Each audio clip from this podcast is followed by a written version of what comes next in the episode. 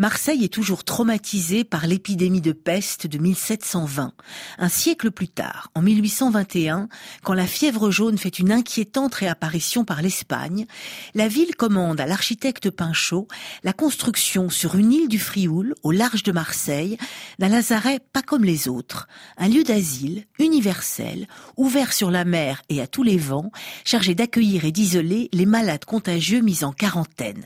C'est Philippe Charlier, médecin légiste et anthropologue que nous retrouvons pour ce récit, cette histoire de l'hôpital Caroline, aujourd'hui surnommé l'hôpital du vent. Il y a une théorie qui existe euh, au moins depuis le XIVe siècle, c'est ce qu'on appelle la théorie aérienne ou aérique. C'est l'idée que les miasmes sont dégagés à la fois du corps mais aussi de, l'environnement lorsqu'il y a un grand vent.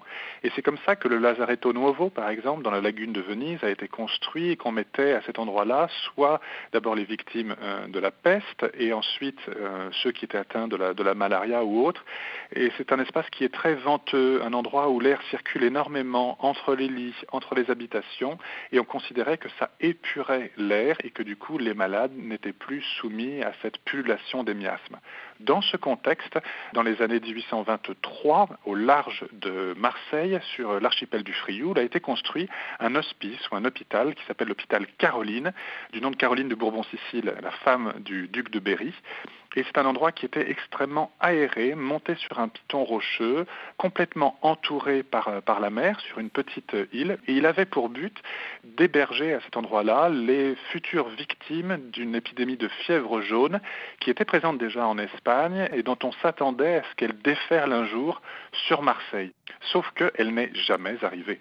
Mais comme c'était facile à garder et à surveiller, et donc complètement isolé pour assurer une quarantaine, eh bien on s'en est servi soit pour abriter des malades ou des convalescents qui revenaient de, certains euh, conflits euh, guerriers, soit encore euh, quand il y a eu, dans les années 1940, quand il y a eu une épidémie de typhus dans les prisons marseillaises et des Bouches du Rhône.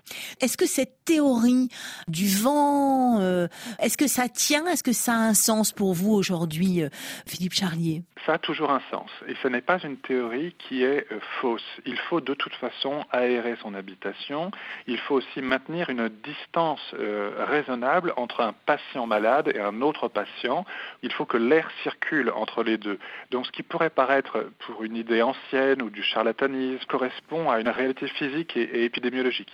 L'architecture était vraiment très bien étudiée sur cet hôpital Caroline pour éviter toute contagion déjà entre les patients eux-mêmes, mais également euh, à distance. Est-ce qu'aujourd'hui, euh, vu euh, la pandémie actuelle, vu les pandémies qui nous attendent peut-être, Philippe Charlier, en tant que médecin légiste, en tant qu'anthropologue, est-ce que vous pensez qu'il faudrait réfléchir à des lieux pareils, à des lieux de quarantaine aérés, à des nouveaux hôpitaux euh, du vent? Les hôpitaux, maintenant, on en a surtout besoin pour euh, soigner les patients, pour les réanimer. Donc il est évidemment hors de question d'ouvrir les fenêtres dans ces circonstances-là. Non, ouvrir les fenêtres, il faut le faire dans nos habitations. D'abord pour avoir moins ce sentiment de tourner en rond, pour avoir une fenêtre vers l'extérieur, mais également, oui, pour faire circuler l'air. La théorie euh, aérienne ou aérique n'est pas morte. Ouvrir la fenêtre est une très bonne chose, autant au propre qu'au figuré.